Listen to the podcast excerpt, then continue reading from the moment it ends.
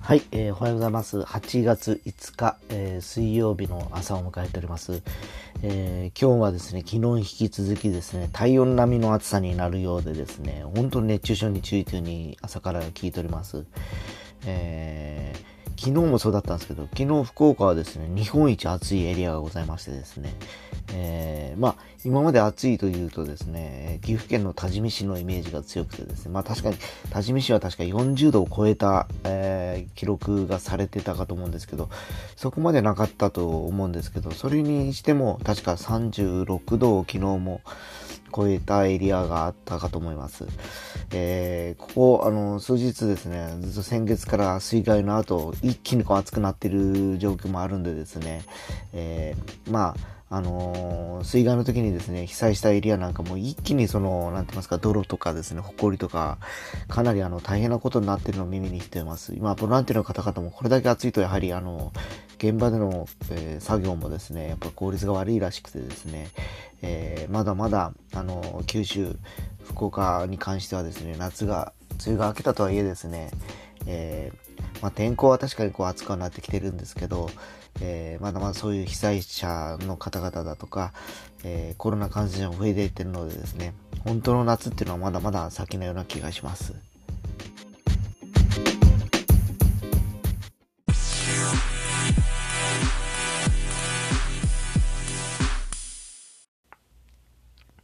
はい、えー、8月5日と最初に申し上げたんですけど、えー、今日は何の日かというのをちょっと調べてみました。えー、なんとですね、今日はタクシーの日というらしくてですね、なんでタクシーの日かなと思って見てみるとですね、えー、1912年のこの日に日本最初のタクシー会社が営業を開始する予定日としたことにより由来らしいです。で、まあ、その後はタクシーの日以外にもいろんな日があっても良さそうな感じがするんですけど、まあね、とりあえず、最初にはそうやってあの民間のですね、えー、要するに乗用の、えー、ハイヤーっていうか、えー、車が走り出したということもあってつけたのかなっていう感じです。あとはですね、やっぱ8月5日ってことで箱の日っていう箱ですね、ボックスの語呂合わせで東京式工業組合が、えー、1991年1000年で、まあ最近ですよね、これってですね。えー、あとはあの、裏ゴーヤの日、えー、ゴーヤ、語呂合わせの逆ですよね。えー、5月8日からこの頃までゴーヤ、苦売りの旬とされるということで、ゴーヤの日ということです。えー、他にはですね、ハードコアテクノの日っていうのもあるようで、8と5、ハーコー、えー、ハードコアの英語読み、ハーコーですね。読む語呂合わせからレコードレーベル運営者のハードコア、ん？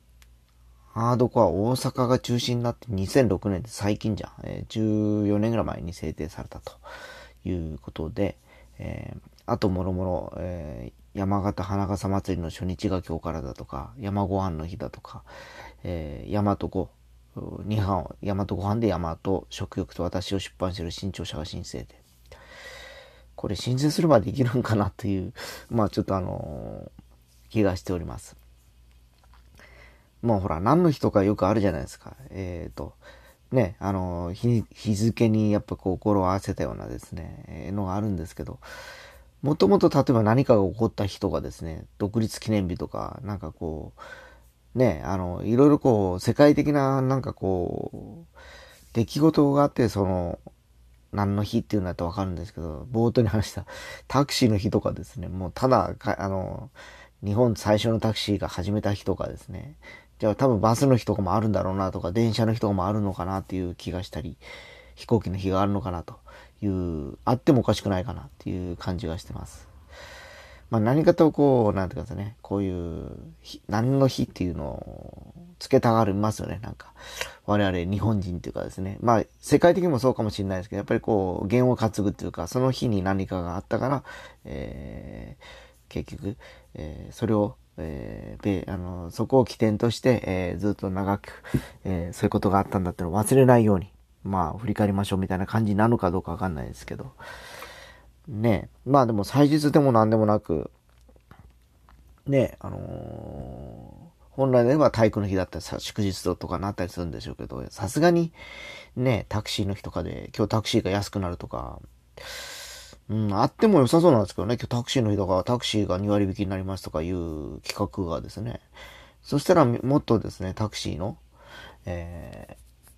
乗る人も増えますしですね、そういう日があるんだっていうことも多分おそらくもっと一般の方にも分かっていくんじゃないかなと思います。特にあの今、今紹介した中では一番このタクシーがですね、一番生活に密着してる、えー、やっぱりあのアイテムというかですね、やっぱり一番このキーワードとしてはですね、えー、必要かなと思います。特に年配者なんか、ね、病院に行くにも、どっか買い物に行くにもタクシーを使われる方も多いですし、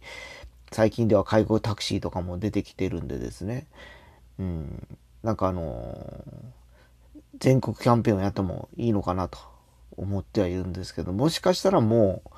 一部でやってるのかもしれませんね。あの、この福岡にはあんまり見ないです。タクシーの日だからでタクシーが安くなるとかですね。あんまりこう、そういう告知を目にしたこともなくてですね、えー、言われてみればそういうことがあったんだというレベルだったんでですね、もう少しちょっとプロモーションをやるとですね、なんかこう、ね、利用頻度、利用される方も増えるような気がしますね。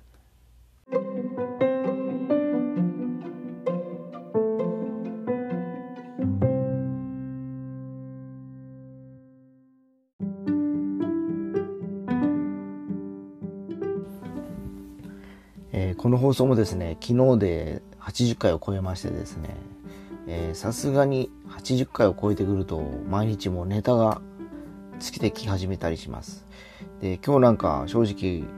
今日何かなと調べてですね、それをただ話したような感じでですね、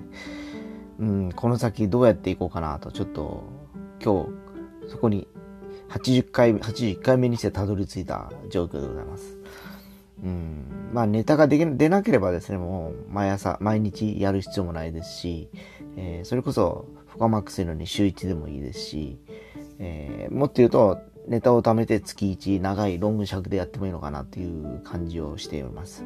今はですね、本当ただ10分ぐらいの、10分から15分ぐらいの間隔でくっちゃべってる感じでですね、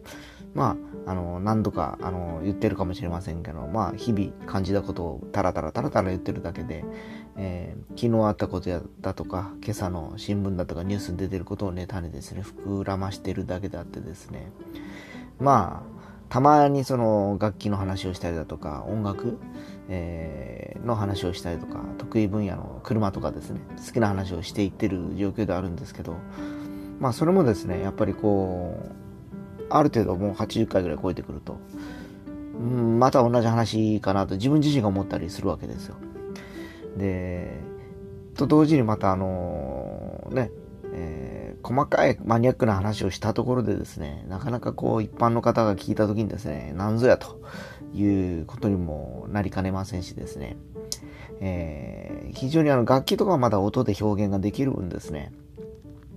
え、すごく、え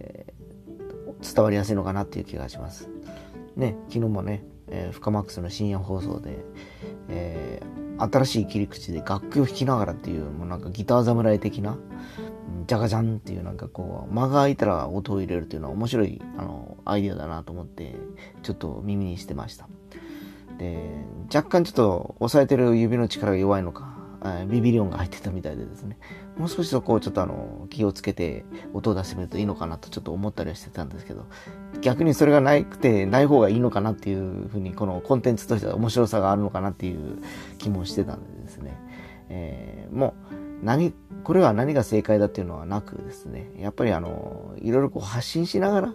えー、出したものが、まあ、正解の場合もあるし、そうでない場合もあるという感じでですね、えー、やっていくといいのかなと思ったりしております。もう本当あの、何でもこれが、あの、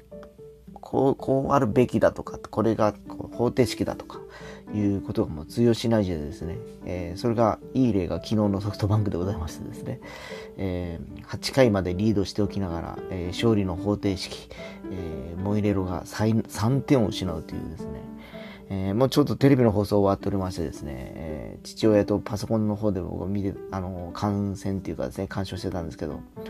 えー、まあ、ことあるごとにですね、えー、勝ったか負けたかと父親が私に聞いてくるんでですね、えー、多分負けるだろうと言ったら本当に負けてしまったんでですね、もう負けるだろうと言わない方がいいのかなと思ったりしたんですけど、まあ、昨日の野球を見られた方はお分かりかと思うんですけど、明らかに、えー、東海ですよね。えー、最初やらなくていい点をやっぱフォアボールで出してランナーが埋まってそれでヒットを打たれるという悪循環ですよねだから安打数は増えてないのに点数だけ7点も取られてるっていうのはもうピッチャーがいかにこう、支給や、えー、そういうあの、なんて言いますかね、